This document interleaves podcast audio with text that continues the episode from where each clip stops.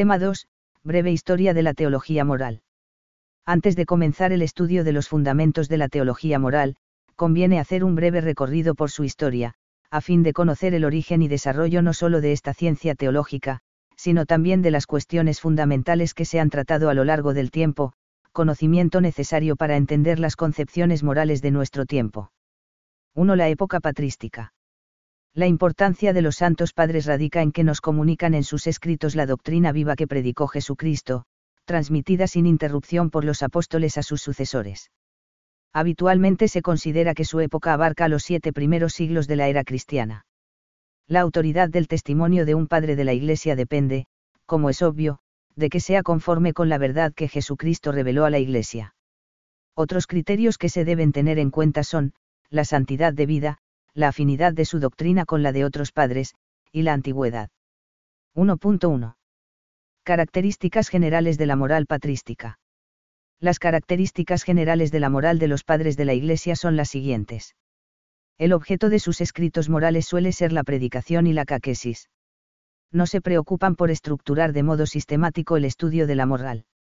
Para elaborar su pensamiento moral, se nutren sobre todo de la Sagrada Escritura usan también de la filosofía de su tiempo, pero después de haberla purificado con el conocimiento de la fe.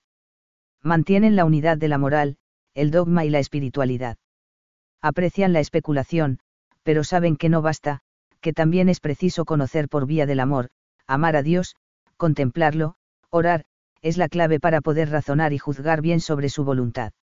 Los padres apostólicos, entre los que cabe destacar a San Justino y a San Ireneo, nos han dejado escritos parenéticos, del griego para inesis, exhortación, recomendación, consejo, muy interesantes, la didache, o doctrina de los doce apóstoles, la doctrina de San Ignacio Mártir, el pastor de Hermas.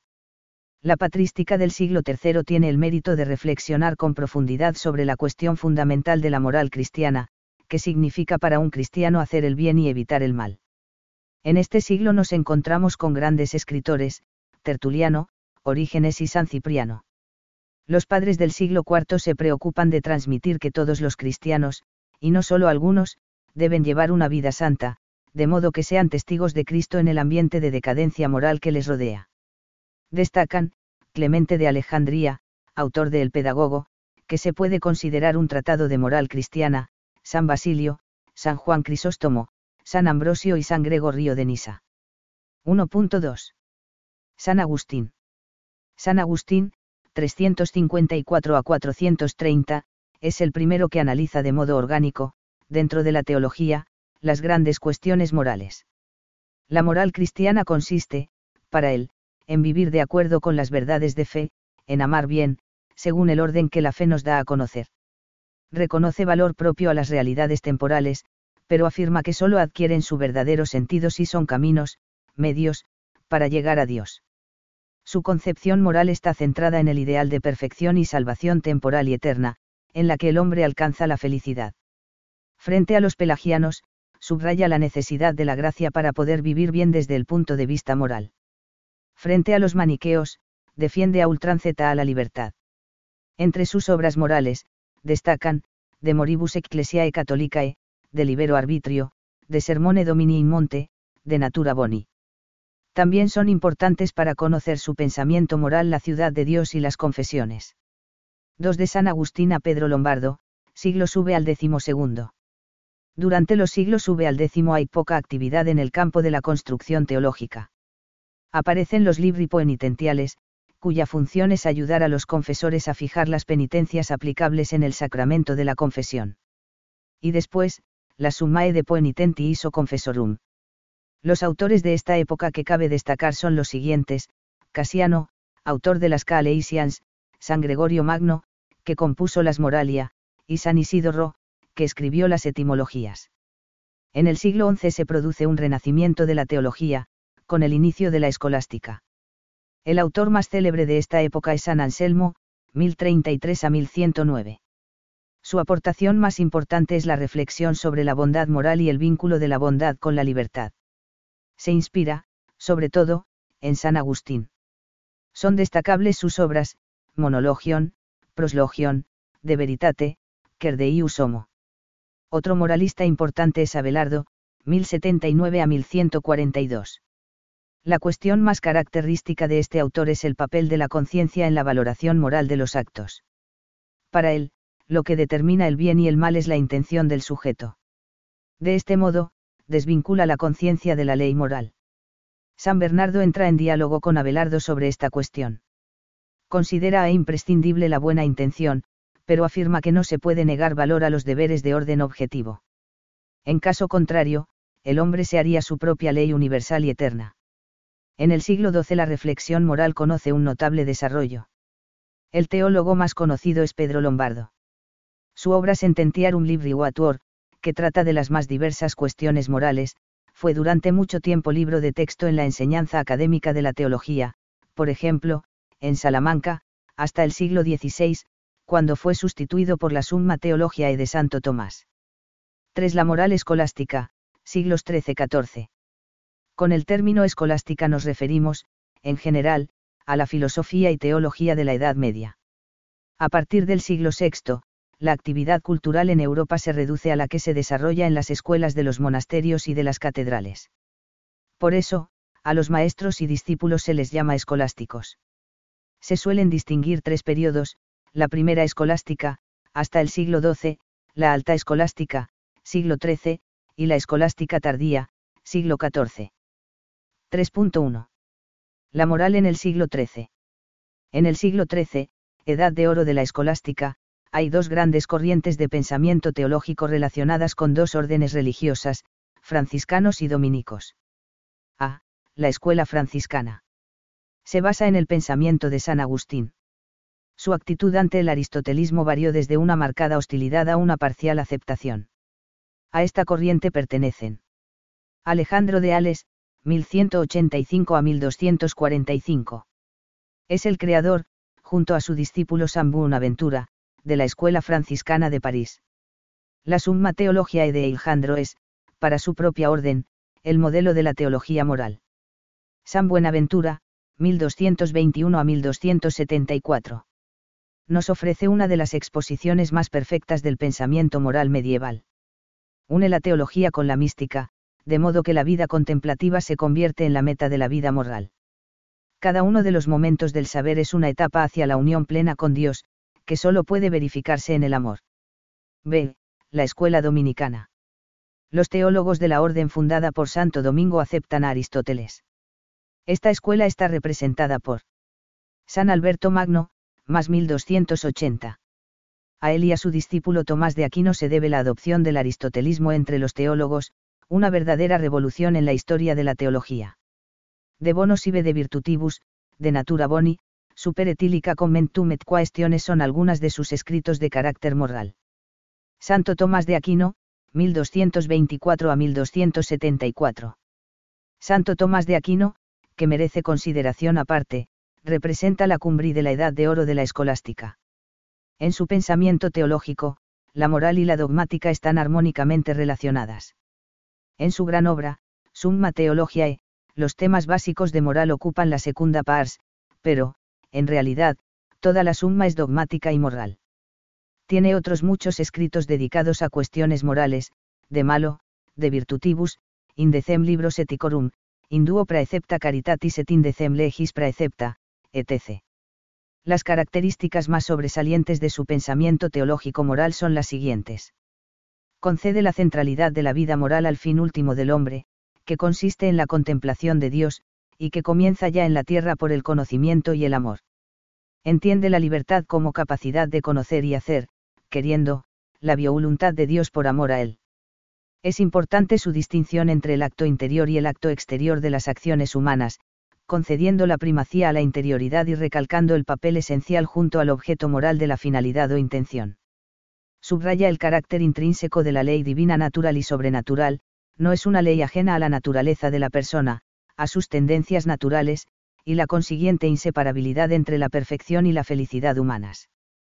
Considera la conciencia como juicio de la inteligencia sobre la bondad o maldad de un acto libre, cuya rectitud exige no solo el conocimiento de la ley moral, sino también una voluntad bien dispuesta por las virtudes. Muestra que las virtudes adquiridas e infusas, unidas a los dones del Espíritu Santo, son los principios de la vida moral cristiana. Destaca siempre la importancia de la gracia, el hombre la necesita para vivir como hijo de Dios y alcanzar la salvación. Para su elaboración teológico-moral, se apoya en la Sagrada Escritura, en la autoridad de la Iglesia, en los santos padres, en Aristóteles y en otros muchos autores. 3.2. La revolución nominalista. El pensamiento moral sufre un cambio de gran importancia a partir de Guillermo de Ockham, más 1349, y de su concepción de la libertad. Según Ockham, la libertad no consiste esencialmente en el poder de obrar con perfección, es decir, de acuerdo con la recta razón, cuando se quiere, sino en poder elegir entre cosas contrarias, independientemente de toda otra causa distinta a la propia voluntad, libertad de indiferencia. Al aplicar a Dios este concepto de libertad, llega a afirmar que, como Dios es infinitamente libre y su libertad no puede estar sometida a nada, la ley moral que impone al hombre es como es porque Dios así lo quiere, sin ninguna razón que lo justifique, y por eso puede cambiarla en cualquier momento, y mandar lo contrario de lo que ahora manda. Dios podría mandar, por ejemplo, que lo odiásemos, en ese caso, odiar a Dios sería bueno. Es el voluntarismo moral, las acciones son buenas porque Dios las manda, o malas porque Dios las prohíbe con su voluntad omnipotente, sin que intervenga su sabiduría. La vida moral consiste en cumplir la obligación que impone la ley. La influencia de Occam sobre la evolución posterior de la teología moral fue decisiva. Es verdad que muchos teólogos criticaron el nominalismo y rechazaron sus exageraciones, pero, sobre todo a partir del siglo XVII, la mayor parte de los moralistas está de acuerdo en situar la obligación en el centro de la moral, adoptando así el elemento esencial de la moral de Occam. La moral occamista es un precedente de la moral luterana, de la moral kantiana del deber, e incluso de las modernas morales autónomas. 4. La teología moral antes y después del Concilio de Trento, siglos XIV-XVII. A partir de principios del siglo XIII, y a lo largo de los siglos XIV y XV, se produce un gran desarrollo de la Summa Confessorum, dedicadas a la instrucción de los sacerdotes y basadas en el método casuístico. La más célebre es la Summa Raimundiana, de San Raimundo de Peñafort, más 1275. En el siglo XV, como consecuencia del nominalismo, del cisma de Occidente, de la expansión del pensamiento de Wycliffe y de las disputas internas de las órdenes religiosas, se produce un debilitamiento de la ciencia moral. 4.1. La teología moral como ciencia independiente. A comienzos del siglo XVI renace la ciencia teológico-moral bajo el signo de la inspiración en Santo Tomás. En este renacimiento tiene una importancia especial la Escuela de Salamanca, en la que los temas morales ocupan un lugar destacado. Entre los principales autores de esta escuela, cabe señalar a Francisco de Vitoria, 1483 a 1546, Domingo de Soto, 1495 a 1560, y Gabriel Vázquez, 1551 a 1604. La teología moral se desarrolla también en otras universidades, Roma, Lovaina, Coimbra, Alcalá, Viena. Se trata de una teología muy especulativa y de escuela, se estructura siguiendo el decálogo, y se separa poco a poco de la mística y de la espiritualidad. Bajo la influencia del modelo de Occam, la moral se centra en los preceptos y obligaciones, y se separa de la espiritualidad y de la pastoral. En consecuencia, la moral pierde una función esencial, servir de guía para la unión de la persona con Dios, enseñando cómo vivir las virtudes teniendo a Cristo por modelo. Un autor que merece mención aparte y que vuelve a la unidad del saber teológico y la experiencia mística es San Francisco de Sales, 1567 a 1622. Dos obras importantes, Introducción a la vida devota y Tratado del Amor de Dios. 4.2. Las instituciones morales. En el nacimiento de la teología moral como disciplina autónoma fueron determinantes las indicaciones del Concilio de Trento sobre la formación de los futuros sacerdotes. Señalaba que el programa de estudios de los seminarios debía orientarse fundamentalmente a las cuestiones prácticas. Para cumplir esta finalidad, la Ratio Studiorum de los jesuitas estableció una distinción, especialmente en moral, entre un cursus mayor, más especulativo, y un cursus maeinar, más práctico, orientado a la resolución de casos concretos. El primero que llevó a la práctica los planes de la ratio fue el jesuita Juan de Azor, más 1603, con la publicación, en 1600, de la obra Instituciones Morales, que consta de tres tomos, el segundo y el tercero se publican en 1606 y 1611 respectivamente. Esta obra, con la que nace propiamente la teología moral como ciencia autónoma, servirá de modelo para muchos manuales posteriores. Características de las instituciones morales. Suprime casi todos los aspectos de dogmática y espiritualidad. Divide la materia según los diez mandamientos, los siete sacramentos, las censuras, penas eclesiásticas e indulgencias, los estados de vida y los fines últimos. Se percibe una gran influencia de la moral de la obligación. 5. La teología moral en los siglos XVII y XVIII. La teología moral de los siglos XVII y XVIII se centra, sobre todo, en la resolución de los casos de conciencia. El debate sobre las reglas que hay que seguir en los casos dudosos da lugar a los llamados sistemas morales. Cada uno de ellos da una respuesta a la pregunta de cómo proceder en el caso de una ley dudosa. Las respuestas van desde el probabilismo, de tendencia laxista, se puede seguir la opinión probable, incluso aunque la opinión contraria, a favor de la ley, tenga mayor probabilidad, hasta el tuciorismo, que tiende al rigorismo, se debe seguir siempre la opinión favorable a la ley, pasando por planteamientos intermedios como el probabiliorismo y el equiprobabilismo. El debate entre los sistemas morales, con las acusaciones mutuas de profesar errores teológicos, no cesó, a pesar de la intervención del Santo Oficio de 1679, hasta finales del siglo XVIII, con San Alfonso María de Ligorio, más 1787, cuya doctrina fue recomendada por la Iglesia en la resolución de los problemas morales. Características del pensamiento moral de San Alfonso. Intenta superar la crisis en la que había caído la teología moral a causa del laxismo y el rigorismo.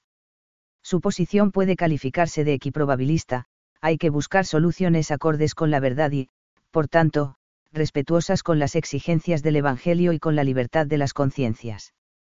Concretamente, la libertad humana solo puede estar vinculada por una ley cierta. Carácter práctico y pastoral, trata de realizar una síntesis entre la casuística y la doctrina de la perfección cristiana. 6. La teología moral en torno al Concilio Vaticano II, siglos XIX y XX. Desde finales del siglo XIX y durante la primera mitad del siglo XX, crece el número de teólogos que manifiestan su incomodidad con la presentación de la teología moral de los periodos precedentes, y piden su renovación. El motivo más importante de sus críticas es que la moral que se expone en los manuales y se enseña en la mayor parte de las cátedras, sigue un método inadecuado para expresar fielmente el mensaje moral específico revelado por Cristo. 6.1. Los manuales de teología moral. El enfoque de la teología moral que se encuentra en los manuales a partir del siglo XVII, es fruto de un largo proceso que se inicia con Guillermo de Ockham, y que se desarrolla sobre unos presupuestos antropológicos bastante diferentes a los de la moral de los padres y de los grandes escolásticos del siglo XIII. Señalar algunos de sus rasgos característicos nos ayudará a apreciar su distanciamiento, en ciertos aspectos, respecto a la concepción moral del Nubio Testamento, cf. S. Pincaers, 2007,321 a 336. El ámbito de la moral se reduce al de las leyes y preceptos obligatorios para todos. Se considera que los consejos evangélicos pertenecen a otro ámbito, el de la ascética y la mística. De este modo, la vida cristiana se presenta como si tuviera dos niveles, el de la perfección, que corresponde a los tres votos de la vida religiosa, y el de los preceptos morales. En este segundo nivel, la moral se identifica con el derecho natural, que, en ciertos casos, absorbe incluso a las virtudes teologales. Presta muy poca atención a la Sagrada Escritura y a los padres de la Iglesia. Solo se recurre a la Biblia en busca de textos imperativos y de argumentos de confirmación. Se considera un aspecto esencial determinar exactamente el alcance de la ley, el límite preciso de lo permitido y de lo prohibido, mientras se abandona la función de orientar a la persona hacia la santidad predicada por Cristo. En esta concepción de la moral, el amor no ocupa el lugar que le corresponde en la predicación de Cristo, sino que se subordina a los mandamientos. Por el contrario, la justicia, que se relaciona directamente con la idea de la obligación entre el hombre y Dios, adquiere una importancia desmesurada. 6.2. Los intentos de renovación y fundamentación de la teología moral. A. La escuela de Tubinga. El replanteamiento de la teología moral tuvo una de sus raíces en el movimiento de renovación iniciado por Johann Michael Seilar, 1751 a 1832, y Johann Baptist Hersie, 1788 a 1865, que culminó en la escuela de Tubinga, con la que se vinculan muchos moralistas católicos. Estos autores centran la moral cristiana en la vida de la gracia. Tratan de enraizar la moral en la escritura. Intentan construir orgánicamente la teología moral en torno a un principio fundamental. Y consideran la vida moral como algo dinámico, la lucha por alcanzar la santidad. B. El impulso tomista de León XIII. El impulso que León XIII dio al tomismo con la encíclica Eterni Patris, 1879, produce un nuevo movimiento renovador a finales del siglo XIX. Gracias, en parte, a algunos cambios de perspectiva que provocó la renovación tomista, ya en el siglo XX nos encontramos con un grupo de autores que aportan una cierta renovación a la teología moral. La modificación más importante que se produjo en los manuales consistió en estructurar la moral en torno a las virtudes teologales en lugar de los mandamientos. En contraste con una moral de preceptos, se devuelve la primacía a una moral del bien, mediado por la conciencia y la virtud de la prudencia. Por otra parte, se reintrodujo al comienzo de la moral el tratado del fin último y de la bienaventuranza. Los frutos más consistentes de este primer momento de reflexión son las obras de J. Mausbach, más 1951, y Ochilin, más 1956. C. La búsqueda del fundamento último de la norma moral. El periodo de renovación que va de los años 30 a los 50 puede caracterizarse por la investigación acerca del fundamento último de la norma moral para el cristiano.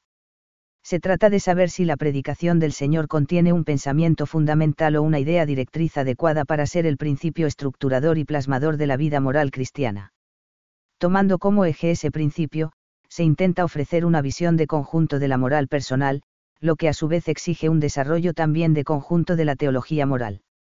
La primera gran realización en este sentido es la obra de F. Tillman, Die Idee der Nachfolge Christi, la idea del seguimiento de Cristo, de 1934, en la que toma como principio fundamental de la moral cristiana la imitación de Cristo, y como objeto la exposición científica de su seguimiento. Con una orientación enteramente bíblica, Tillman señala la moral de la caridad y la del sermón de la montaña como meta a la que deben aspirar todos los cristianos, superando la división entre la moral de preceptos, que impone un mínimo para todos los cristianos, y la moral de consejos, destinada a aquellos que buscan la perfección. En 1937, aparece en Lovaina la obra de Emerge, Moral et Corps Mystique, Moral y Cuerpo Místico, en la que el autor propone la incorporación a Cristo como el principio capaz de ofrecer un planteamiento unitario y específicamente cristiano al discurso ético. Cristo es el primer principio en la acción cristiana, debe ser, por tanto, el principio primero en la ciencia de la acción cristiana. De este principio, la moral extrae sus reglas, toma su unidad, adquiere sus características y recibe su valor absoluto y obligatorio. A comienzos de los años 50, otros dos autores de gran relieve, G. Gilleman y R. Carpentier, sitúan en la caridad el principio que puede estructurar unitariamente el discurso ético cristiano. Gilleman llama la atención sobre la gran diferencia de perspectiva que existe entre y la moral de los manuales tradicionales y la moral revelada en el Evangelio. Lo que falta en los primeros es precisamente el alma de la vida moral, expresada por la ley del amor. De ahí el propósito de su famosa obra Le Primat de la y en Teología Moral, la primacía de la caridad en teología moral, de 1952, establecer los principios de un método que reconozca a la caridad en la teología moral la misma función vital que ejerce en la realidad de la vida cristiana y en la revelación de Cristo. Con algunas de las aportaciones precedentes, entronca Bernard Daring en su obra Das Gesetz Christi, Fribourg Brisgau 1954, La Ley de Cristo, que supone un intento de conciliar diversos enfoques de la teología moral. Por una parte, trata de presentar el ideal de la vida cristiana, el seguimiento radical de Cristo, es la doctrina de las virtudes cristianas. Al mismo tiempo quiere señalar la valla de la ley, más allá de la cual perece la vida en Cristo. Por último, desea mostrar que el cristiano no ha de contentarse con cumplir lo estrictamente impuesto por la ley, sino que debe tender a las cimas de la perfección. D. Dos grandes corrientes de la teología moral. Ya en los años 40, puede detectarse la oposición explícita entre dos grandes corrientes de la moral católica. La primera es la de los autores que tendían a centrar la teología moral en la ley natural, identificándola prácticamente con la ley de Cristo, es la escuela del derecho natural, que no deja de imponerse durante el siglo XX. Las críticas que recibe son las siguientes. Relega lo típicamente cristiano, como las virtudes teologales, la vida sacramental y los consejos evangélicos, al campo del dogma o al de la espiritualidad. Concede demasiada importancia a lo negativo, a las prohibiciones, y al esfuerzo personal en el ejercicio por alcanzar las virtudes. Utiliza un lenguaje abstracto, ajeno a los nuevos modos de expresión. No afronta los problemas con los que se encuentra el hombre contemporáneo. La segunda corriente es la de los autores que proponen el retorno evangélico a las virtudes teologales. Estos autores defendían que la teología moral tenía que dar mucha más cabida a la Sagrada Escritura y, más concretamente, al Nuevo Testamento.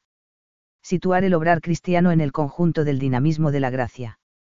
Prestar mayor atención a los valores humanos, en una doble dirección, el estudio de la antropología, y la integración de las realidades terrenas en la moral, el trabajo y la vida profesional, el matrimonio y la vida familiar, la sexualidad, el uso de los bienes creados, la actividad económica y política, etc.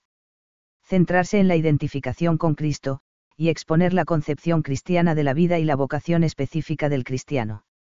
Mostrar que el fin último conocido por la fe ordena y da sentido a todo el obrar de la persona. Reflejar fielmente la primacía de la caridad en la vida cristiana. Mostrar la relación de la vida moral con la Iglesia y abrirse a todas sus dimensiones, especialmente a la sacramental. E. La ética de situación. Por último, es importante recordar la existencia de algunos intentos renouvadores que, fuertemente influidos por la filosofía existencialista, iban más allá de esos objetivos, y proponían algunos planteamientos morales contrarios a principios fundamentales de la moral cristiana, la negación, por EJ, de la validez de las leyes morales universales, y la consideración de la conciencia individual como árbitro absoluto de sus determinaciones. Eran principios que acogió la llamada ética de situación, contra la que Pío XII puso en guardia en varias ocasiones, y que fue condenada por una instrucción del Santo Oficio, 2 de febrero de 1956. 7. El Concilio Vaticano II. Las dos grandes corrientes de pensamiento moral se enfrentaron en el Concilio IOU Vaticano II. La consecuencia más clara fue el rechazo del esquema que se había preparado sobre moral, de Ordine Morali, que seguía el planteamiento de la Escuela del Derecho Natural. El texto rechazado no fue sustituido por otro, pero, en varios documentos, el concilio propuso orientaciones metodológicas para la renovación de la teología moral. La orientación más citada es la que se encuentra en el decreto Optatam Totius, N16, también las demás asignaturas teológicas han de renovarse a partir de un contacto más vivo con el misterio de Cristo y con la historia de la salvación. Debe prestarse una atención especial a que se perfeccione la teología moral, su exposición científica, alimentada en mayor grado con la doctrina de la Sagrada Escritura, ha de iluminar la excelencia de la vocación de los fieles en Cristo y su obligación de producir frutos en el amor para la vida del mundo. La referencia a la Sagrada Escritura en la teología moral puede completarse con otras enseñanzas del concilio. Así, en el N7 de la Constitución Dogmática de Iberbum, se recuerda que el Evangelio es, fuente de toda verdad salvadora y de toda norma de conducta. Y el N23 anima a los exegetas católicos y a los demás teólogos, por tanto, también a los moralistas, a trabajar en común y bajo la vigilancia del magisterio para ofrecer al pueblo de Dios, el alimento de la escritura y, que alumbre el entendimiento, confirme la voluntad, encienda el corazón en amor a Dios. La Constitución dogmática Lumen Gentium y la Constitución pastoral Gaudium et Spes dibujan el marco de la renovación de la teología moral que propone el concilio. Lumen Gentium recuerda la llamada universal a la santidad, todos en la Iglesia, pertenezcan a la jerarquía o sean regidos por ella, están llamados a la santidad, según las palabras del apóstol, lo que Dios quiere de vosotros es que seáis santos, 1 Tes 4,3, cf. F 1,4, N39. La consecuencia de estas y otras enseñanzas del Evangelio es una verdad muy clara, pero también muy olvidada en el campo de la teología moral, todos los cristianos, de cualquier estado o condición, están llamados a la plenitud de la vida cristiana y a la perfección del amor, LG, N40. Una consecuencia metodológica para la teología moral es que la vida cristiana no puede entenderse como dividida en dos ámbitos, el de la mayoría de los fieles y el de los llamados a la perfección. Por otra parte, Lumen Gentium, teniendo presente la centralidad de Jesús, que, mostró su amor dando su vida, señala la caridad como la virtud que estructura toda la vida cristiana. Concretamente, en el N42 se encuentra un precioso resumen de cómo la vida moral ha de ordenarse en torno a la caridad. Por lo que respecta a Gaudium et Spes, podemos encontrar en ella, en primer lugar, los temas capitales de la moral fundamental, naturaleza humana, inteligencia y sabiduría, libertad, conciencia, pecado, divinización del hombre por la gracia, bien común, etc. En segundo lugar, nos ofrece, en su segunda parte, una moral especial sobre las cuestiones éticas más urgentes en el mundo de hoy, matrimonio y familia, cultura, orden económico y social, etc. 38.8. La teología moral después del Concilio Vaticano II, principales tendencias. A. Orientaciones para la teología moral en documentos postconciliares. Las orientaciones fundamentales del concilio para la renovación de la teología moral están presentes, de un modo u otro, en los documentos postconciliar sobre cuestiones morales. De todos ellos cabe destacar, por referirse a los fundamentos de la moral, el documento de la Congregación para la Educación Católica, la formación teológica de los futuros sacerdotes, Roma 1976. En este documento se insiste de nuevo en los siguientes aspectos. La teología moral, debe construirse en estrecho contacto con la Sagrada Escritura, la tradición, aceptada mediante la fe e interpretada por el magisterio, y teniendo en cuenta la ley natural, conocida mediante la razón, N96. En la elaboración de la moral debe seguirse el método específico de la teología, tocando con amplitud la revelación y desarrollando todo razonamiento en sintonía con el pensamiento y la conciencia de la Iglesia, N98 deben tenerse en cuenta también las conclusiones de las ciencias naturales y humanas, que no pueden crear las normas morales, pero sí arrojar luz sobre el comportamiento de la persona. La teología moral debe integrar, el aspecto dinámico que ayuda a resaltar la respuesta que el hombre debe dar a la llamada divina en el proceso de su crecimiento en el amor, en el seno de una comunidad salvífica, N100. B. La renovación en continuidad con el concilio los autores que habían propugnado una renovación de la moral a partir de la escritura y las virtudes teologales vieron confirmados sus planteamientos en las orientaciones del concilio, y trataron de elaborar una teología moral fundamentada en las fuentes cristianas revelación, tradición, magisterio de la Iglesia, que reflejara cabalmente el mensaje moral predicado por Cristo, y que pudiera responder, al mismo tiempo, a los problemas que planteaba el mundo contemporáneo. Entre estos autores, destacan, S. Pincaers, CESPIC, PH. Delaye, Olottin. Son relevantes también las aportaciones a la teología moral realizadas por algunos autores que se dedicaron fundamentalmente a la teología dogmática. Journet, J. Ratzinger, H. U. von Balthasar, y Congar, H. de Lubac.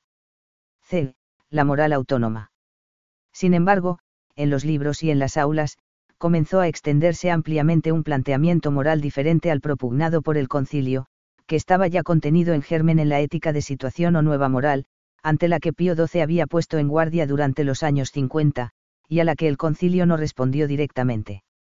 La publicación de la encíclica Humanete Vitae, 25 de julio de 1968, por Pablo VI fue la ocasión de que salieran a la luz modos de entender cuestiones fundamentales de la teología moral contrarios a la tradición moral cristiana, como la autonomía de la conciencia respecto a la ley moral, y su derecho a disentir de las enseñanzas del magisterio en cuestiones de moral natural. Los autores que seguían esa línea afirmaban que su pretensión era alcanzar los fines propuestos por el Concilio para la Teología Moral, hacer accesible al hombre actual la verdad de la salvación, integrar la ley natural y la ley evangélica, y mostrar que el centro de la moral cristiana es Cristo. Sin embargo, la adopción del llamado método trascendental por parte de esta corriente teológica hizo imposible, en la práctica, alcanzar esos objetivos. Las razones son las siguientes. En efecto, la antropología filosófica en la que se inspira este método se basa en la separación o posición de naturaleza humana y persona, a la que se añade la separación y justaposición entre naturaleza y gracia. Esto implica necesariamente que en el ser del hombre se admite una disociación entre lo que corresponde a la creación y lo que corresponde a la redención. Esta disociación tiene una consecuencia moral muy importante, la división del ámbito moral en dos campos superpuestos, el etos mundano, que se refiere a la vida del hombre en el mundo contingente y limitado, es lo que corresponde a la creación, y el etos de salvación, la relación del hombre con Dios, es lo que corresponde a la redención. Consideran que, en el primer ámbito, el legislador no es Dios, sino el hombre con su razón autónoma.